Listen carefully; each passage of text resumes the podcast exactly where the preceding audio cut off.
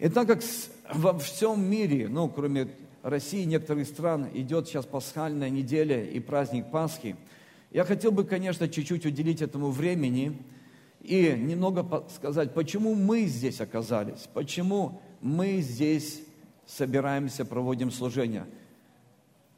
Рассказать, в чем есть причина, что мы стали Божьими детьми, что мы стали христианами, и что нас изменило. Я прочитаю несколько мест из Священного Писания, из Библии. Я, конечно, начну читать то, что касается страданий Господа и Его жертвы.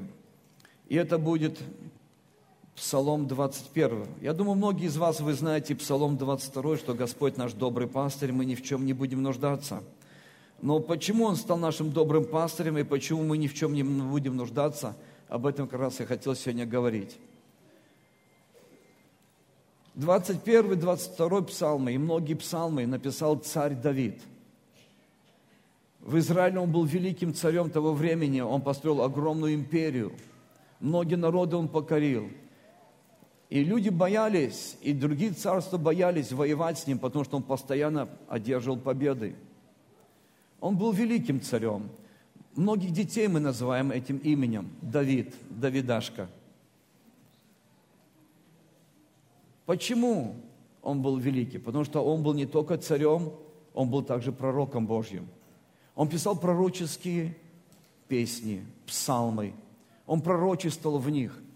И представьте, за тысячу лет до того, как придет Иисус Христос, за тысячу лет новой эры, за тысячу лет до рождения и страданий Христа, он видит видение, он видит то, что произойдет, и начинает описывать очень подробно и буквально в 21-м псалме своем страдания Мессии Христа. В то время не было смертной казни через, через распятие на кресте. Обычно узников, преступников убивали мечом или веревкой подвешивали к какому-то дереву.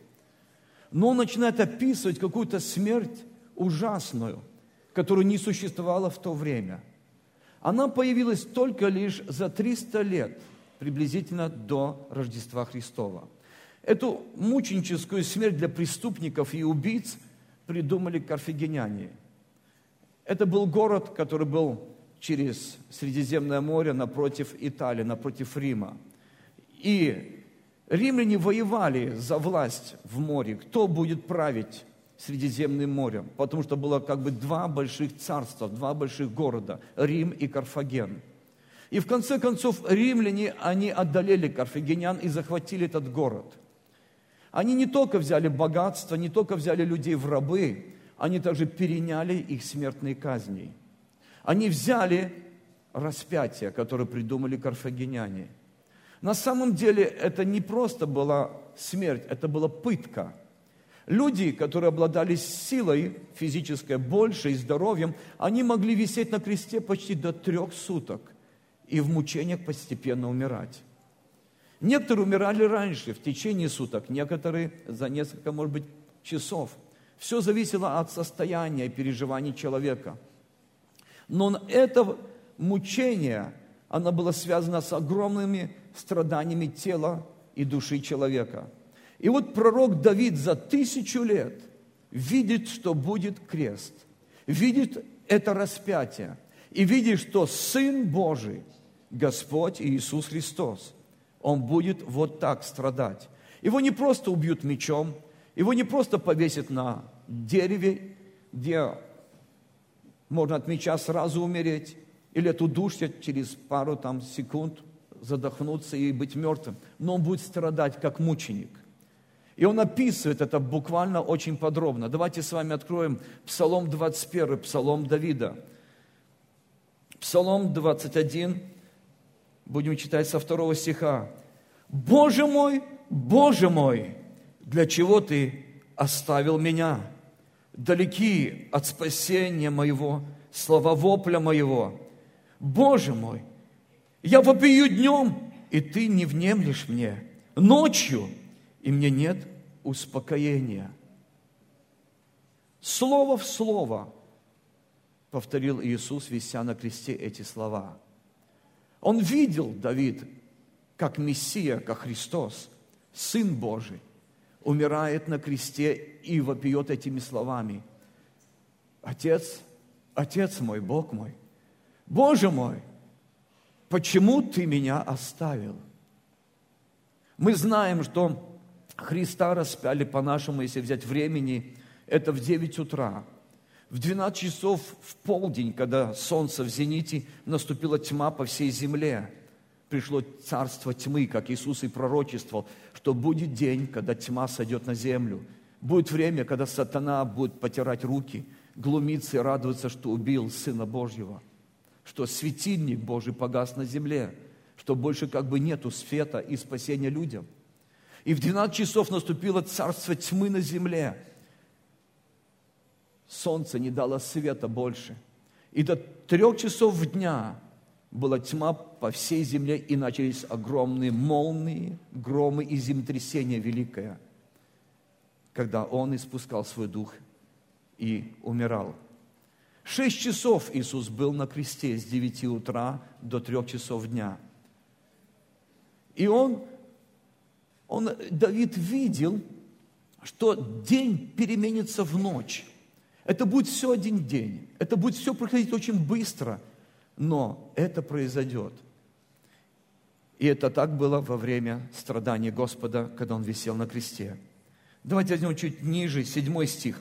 «Я же червь, а не человек, поношение у людей и презрение в народе. Все видящие меня ругаются надо мною, говорят устами, кивая головой. Он уповал на Господа, пусть избавит его, пусть спасет, если он угоден ему. Все это произошло у креста. Священники, начальники народа, да и сам народ израильский подходил и смеялся и говорил, если ты Сын Божий, если ты уповал на Бога, почему Он тебе не поможет? Почему ты не сойдешь со креста, чтобы мы в тебя уверовали, что ты Мессия, что ты Христос? Это все происходило – и Давид всю эту картину видел за тысячу лет, что будет происходить там на Голгофе. Я пролился, 15 стих, я пролился, как вода. Все кости мои рассыпались, сердце мое сделалось, как воск, растаяло посреди внутренности моей. Он рассказывает здесь уже о страданиях, которые происходят на кресте. Здесь происходит то, что человек имеет огромный жар, его все тело, оно в поту, пот льется градом с него. Кости начинают выходить из суставов, потому что они растянуты, руки прибиты. И поэтому человеку на самом деле нужно было подниматься, чтобы дышать. Люди не умирали из-за того, что они были прибиты руками и ногами к бревнам. Они умирали от удушья но чтобы не задохнуться под тяжестью своего веса, они даже были опираться пробитыми ногами и вздохнуть глоток воздуха. Это была агония. Кости начали выходить из суставов. Это была огромная боль. И здесь дальше говорится, что сердце начинало таять, потому что она так учащенно билась, что начиналось, может быть, такое сердцебиение, что человек мог иметь разрыв сердца, что и произошло на самом деле с Иисусом, когда Он испустил дух, его сердце просто разорвалось. Вот почему вылилась кровь и вода от копья, потому что от разрыва сердца появляется как бы жидкость, которая вытекла вместе с кровью, когда копье пронзило уже мертвое тело Господа. Здесь описывается страдание тела – 16 стих. «Сила моя иссохла, как черепок, язык мой прильнул гортани моей, и ты свел меня к персти смертной». Здесь рассказывается о том, что человек высыхает, обезваживание приходит к нему. Он сохнет, как разбитый черепок. Язык прилипает к гортани, потому что хочется хоть капли воды, но ее нету. Люди мучаются, мучаются часами, вися на кресте.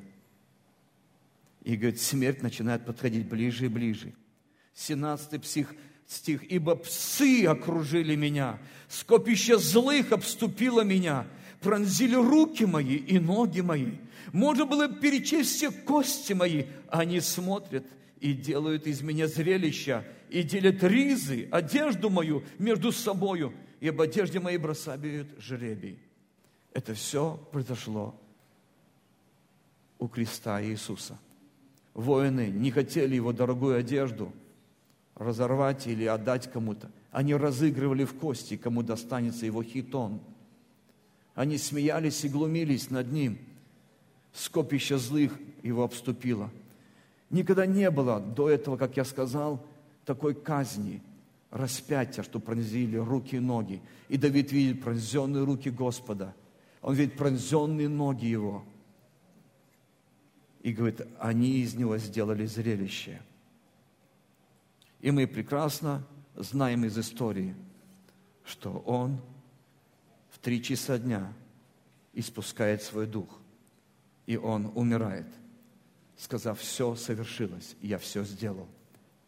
В твои руки отдаю мой дух, Отче. Я хотел бы немного рассказать о кресте еще.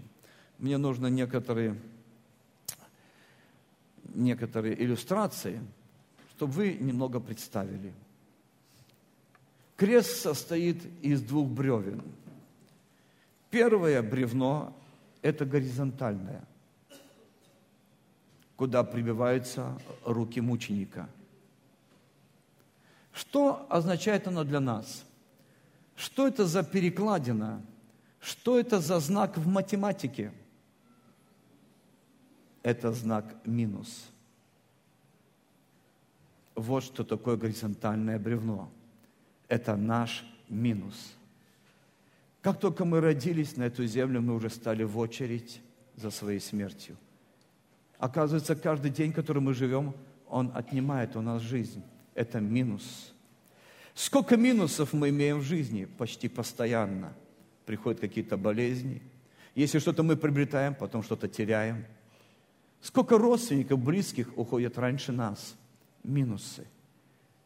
Потеря близких, потеря дней жизни, потеря здоровья, потеря финансов, потеря, может, даже детей. Потери, минусы. Вся наша жизнь на земле оказалась в минусах. Только мы рождены, уже отчет пошел, что дней наших стало меньше. Минусы – вот что такое горизонтальное бревно. Вот что это значит знак для нас. Это наша жизнь, полная минусов. Что такое другое бревно? Вертикальное. Что это за цифра в математике? Это цифра один. Кто-то один с небес пришел на землю. Кто-то один взял и перечеркнул наши минусы. Кто-то один из минусов сделал большой-большой плюс. Вот что такое крест для тебя и меня. Люди сделали крест для мучения. Люди сделали крест для убийства. А Бог сделал крест для того, чтобы мы имели не минусы, а плюс. Вот что такое крест для тебя для меня. Это плюс – Наша жизнь перечеркнута. Наше прошлое ушло. Неважно, кем ты был в прошлом. Может быть, кто-то из вас был наркоманом. Может быть, кто-то вел разгульную жизнь. Может, кто-то был жильцом и вором. Может, кто-то даже в тюрьме сидел. Но все старое прошло, она перечеркнута на кресте. Вот что сделал Иисус Христос. Он перечеркнул нашу жизнь своим крестом. Вот что значит крест для нас – вот что значит крест Иисуса Христа. Это Господь перечеркивает все страдания, все болезни, все несчастья. Он перечеркивает сам и говорит, теперь у тебя плюс. Ты можешь иметь здоровье, ты можешь иметь спасение, ты можешь иметь жизнь успешную и мир в доме, ты можешь иметь новую жизнь. И даю не просто жизнь, а вечную жизнь с собою. Вот что такое крест. Это приобретение, а не потеря. Давайте посмотрим, что апостол Павел говорит.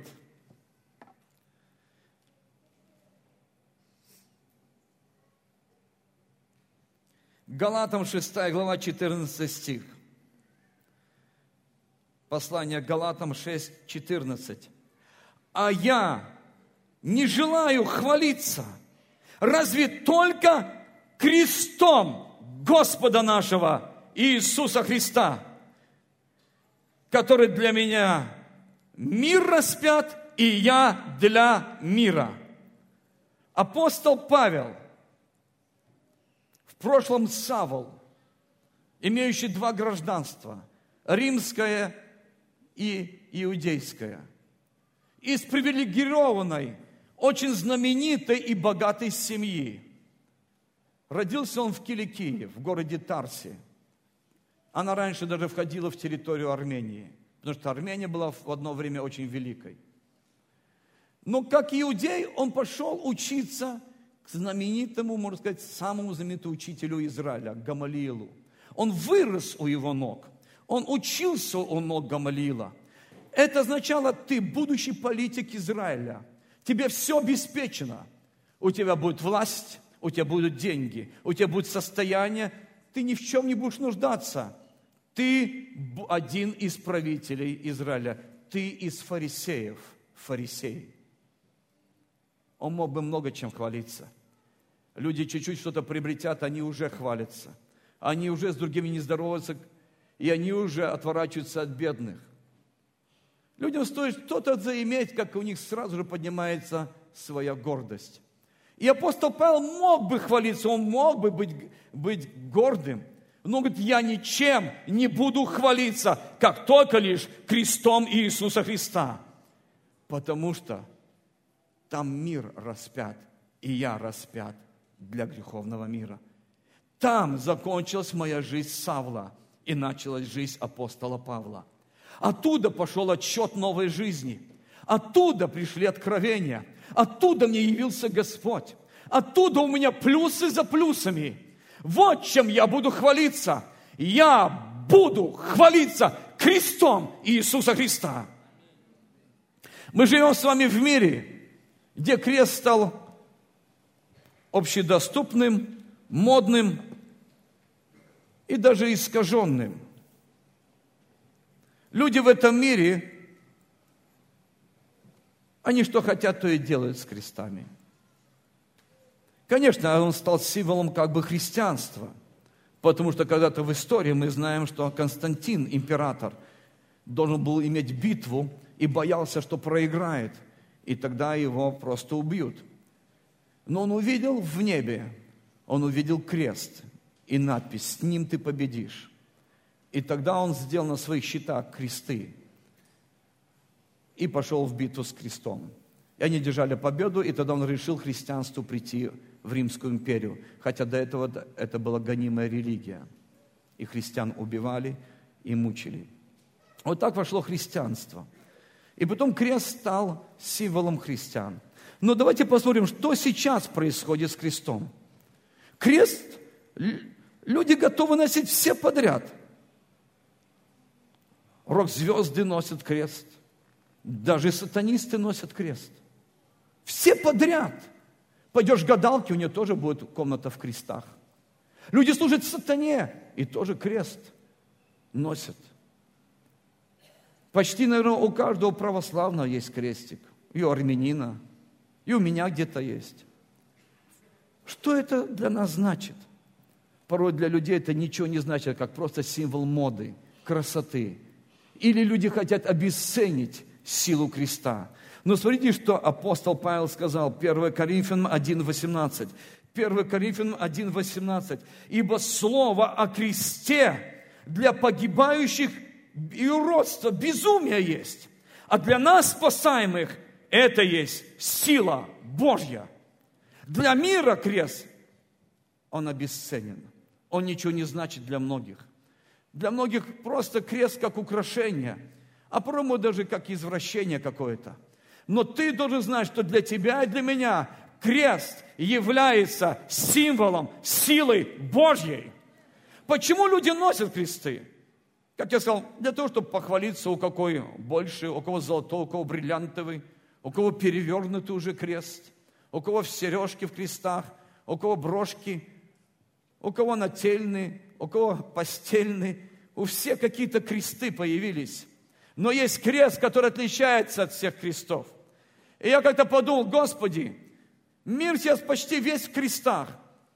И стало очень ясно, все мы заслужили свой крест. И все люди носят свой крест, свое наказание и свое мучение, и свою смерть. Но один крест, он особенный, это крест Иисуса Христа.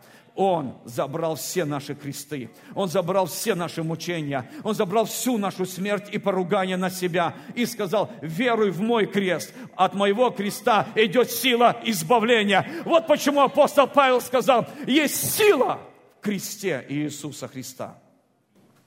Ведь с Иисусом были распяты разбойники – Потом было иудейское восстание. Тысячи было убито иудеев. Тысячи крестов римляне построили и распяли евреев. Был распят когда-то гладиатор, э, Спартак, который восстал. Это мученическая смерть, да. Римляне не распинали своих граждан, своих граждан они убивали мечом. Но восставших рабов, восставшие народы или убийц они распинали на крестах. Множество крестов было и есть сейчас. Но есть один единственный, которым я буду хвалиться – есть один единственный, на которого я смотрю и знаю, оттуда есть сила, сила прощения. Потому что ты и я, мы должны были нести свой крест и быть судимы и наказаны, и пойти по своему наказанию в ад. Но был кто-то, который пришел с неба, который взял наши мучения, который прожил христ... жизнь Христову жизнь, свою жизнь, чистую жизнь, жизнь Мессии. И взял наши немощи и болезни. Взял все поругание на себя. И сказал, что через мой крест, через веру мои страдания есть сила, сила свободы.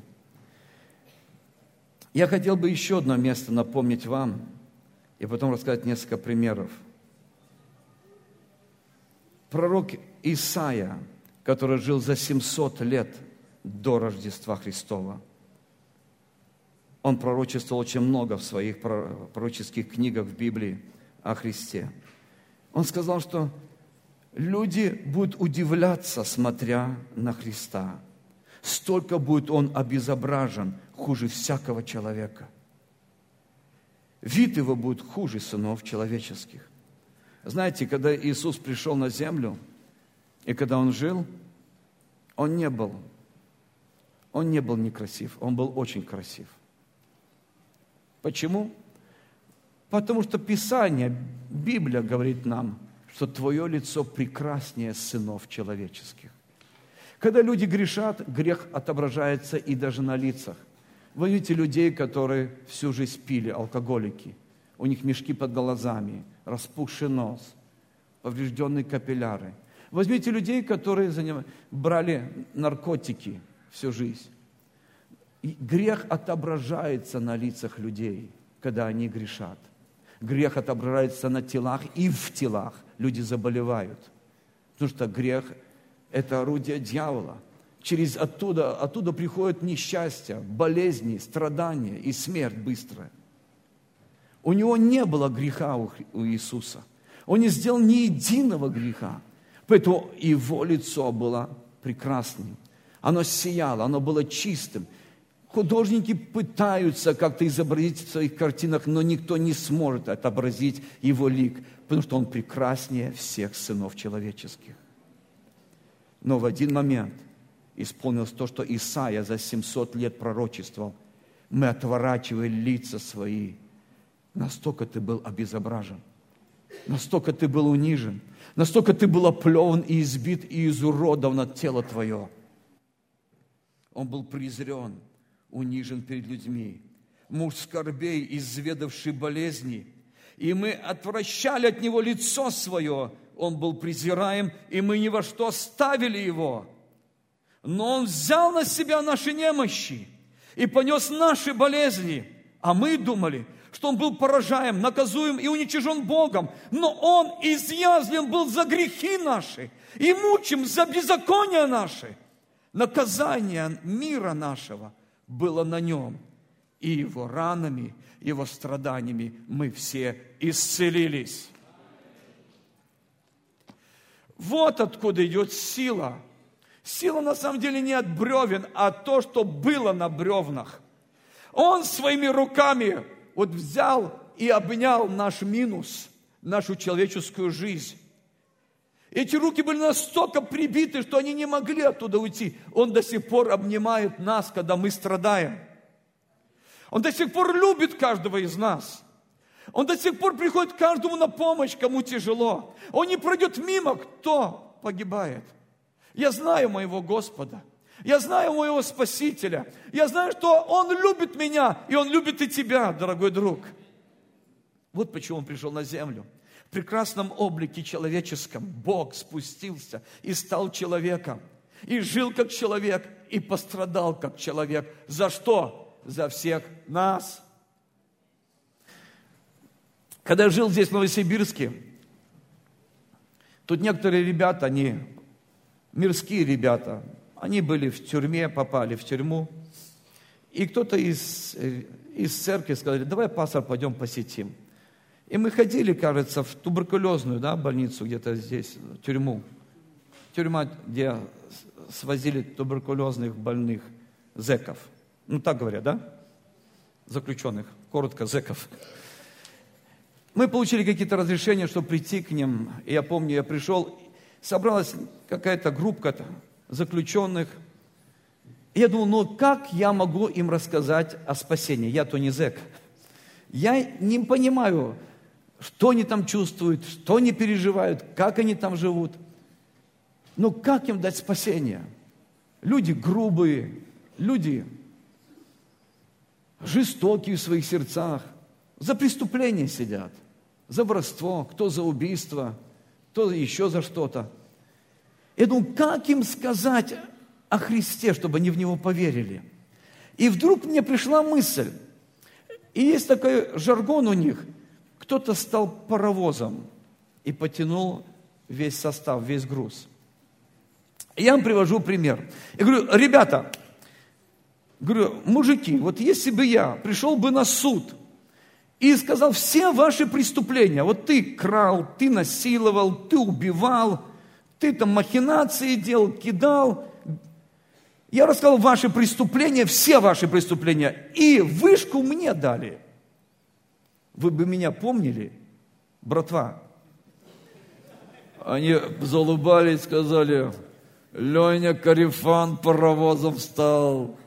Мы на твою могилочку пришли бы, чарочку налили и сказали, земля да будет ему пухом, какой хороший человек был, вай. И тогда я понял, что им надо сказать. Этим грубым людям, этим зэкам, которые несут наказание за свои преступления. Я говорю, кто-то, кто-то один пришел с небес на землю и стал паровозом за всех нас. И потащил весь состав груза всех грехов. И ваших, и моих. Вы сейчас судимы за свои преступления здесь, перед людьми. Но есть еще праведный суд Божий, где всем надо стоять перед Богом. И я не хочу там стоять грешником. Я не хочу в глазах Бога казаться преступником. Потому что все мы согрешили перед Богом. Все мы лишились Его славы. Но есть один, который взял всю вину на себя. Его имя, Его имя, Его имя Иисус Христос. Вот почему Он пришел на землю. Вот почему Он занял наше место.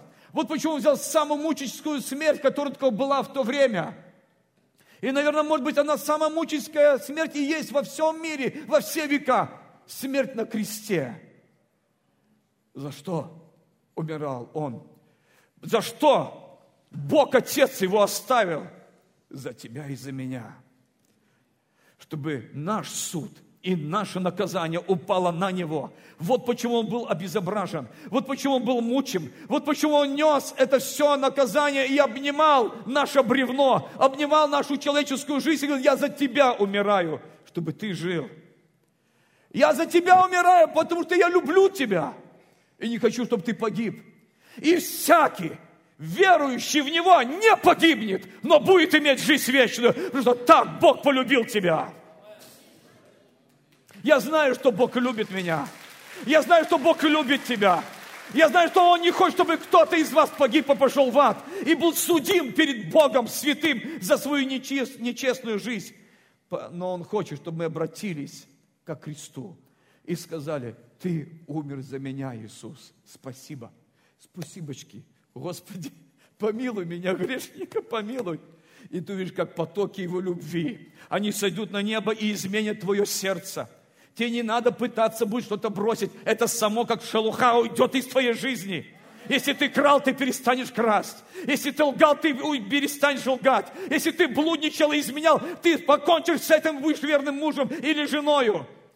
Если ты наркоманил, это уйдет из твоей жизни. Потому что есть сила в Голгофском кресте. Она перечеркнула твой минус. Крест – это плюс. Ты не будешь терять, но будешь приобретать. Потому что Бог любит тебя. И Бог не хочет, чтобы ты страдал. И твои болезни Он тоже перечеркнул. Я как-то подумал, говорю, Господи, если ты понес бы грехи только наши, ну тебя могли бы просто убить. Ну, убить мечом, ну, отрубить голову. Или просто повесить. Вот взять, ну ладно, повесить на кресте. Но почему ты так был обезображен плетьми? Почему над тобой издевались вначале? Почему тебе сорвали всю кожу? Вся твоя плоть была в ранах от бичей. Они ему удали 39 ударов. Люди умирали от 40 уже. Сказано, не было места на его теле. Режиссер Мел Гибсон хотел чуть-чуть заснять эту картину страсти Христова, страдания Христа. Сделал фильм давно.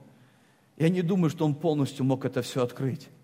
Почему? Потому что Писание говорит. Хотя смотришь и отворачиваешь, как-то неприятно, как издеваются над человеком, как плеть вонзается. Но сказано пророком, люди не могли смотреть на обезображенного Христа. Почему его обезобразили? Почему на нем не было живого места? Вся плоть разорвана в клочья, кровь везде. Почему терновый венец одели и глумились и били по его голове? Почему? Он понес наши раны, наши болезни, наши боли. И через его раны нам дано исцеление. Слава Господу, ты можешь быть здоровым. Слава Богу, ты не только можешь быть прощен, но ты можешь быть и здоровым. Вот почему пророк сказал, ранами его мы получили исцеление. Мы исцелились. Потому что Он взял на свое тело наши муки, наши страдания. Я верю в силу креста. Я верю, что оттуда исходит сила избавления, исцеления, свободы и новой жизни. Как-то мы делали такой выезд, называется энкаунтер, или, можно сказать, ну, выезд с мужчинами мы делали, чтобы побыть вместе, почитать Библию, чтобы также немного открыть свое сердце, исповедоваться, кто хочет, или написать свои грехи. И потом мы сделали два бревна таких в образе креста. И люди могли, кто хотел, прийти прибить, как бы показать, я свою жизнь старую, свои грехи прибиваю, потому что Христос понес их. Я помню, как один мужчина подошел, взял молоток, так подошел смело, взял свою бумагу, где грехи его написаны. Мы не читали грехи друг друга. Каждый сам писал, каждый сам заворачивал свой лист. Это было между ним и Богом. И он взял этот гвоздь, замахнулся, ударил, гвоздь вошел, и вдруг у него молоток задрожал. Я посмотрел, был в стороне, я смотрю, он весь трясется. И потом вдруг он падает на колени, кидает этот молоток в сторону. Потом он начинает развязывать свои там кроссовки и выкидывает их в сторону тоже. И как ребенок плачет и плачет у этого креста. Простого креста, который мы сделали. Так просто, как символ. Я подошел после, уже, когда он отошел к нему, говорю, что с тобой произошло, скажи. Он говорит, знаешь, пастор, когда я взял молоток и ударил, я вдруг увидел, я увидел крест, на котором висит Иисус. Я увидел его, я увидел его ноги пронзенные. Это так, как будто я забил, ему гвоздь. Говорит, я не мог больше стоять, я просто рухнул. И когда я упал и начал рыдать, я услышал голос, который сказал, сними обувь, это место святое. Вот почему я выкинул свою обувь и просто лежал у этого креста. Я верю, есть сила в кресте Господа. В этих крестиках нет никакой силы, это просто украшение. И люди, некоторые греховные люди, они носят свои кресты, показывая, что мы будем судимы за свою жизнь. Но я хочу сказать людям, есть слова избавления. Иисус Христос умер за всех нас. Иисус Христос не хочет, чтобы мы несли свой крест. Я не говорю о том, чтобы ты снял свой крестик православный или там католический или армянский. Не об этом. У меня тоже есть свой крестик. Так просто. Просто вот как украшение, не больше. Или напоминание о кресте Иисуса. Есть сила в Голговском кресте, в кресте Иисуса Христа. Она избавляет нас. Она меняет нас. Сегодня мы будем, также, так как в церкви, в вашей церкви здесь, в конце служения, есть вечеря также, есть вспоминания о его страданиях. Вы делаете каждое воскресенье последнего месяца. Мы делаем первое воскресенье. Но это ничего такого. У всех по-разному. Но это очень хорошее переживание. Я верю, что вы многие просто встретитесь во время этой вечери с Иисусом. Знаете почему? Потому что когда он взял хлеб, он сказал, это мое тело, когда ты будешь есть, ты будешь иметь общение со мною.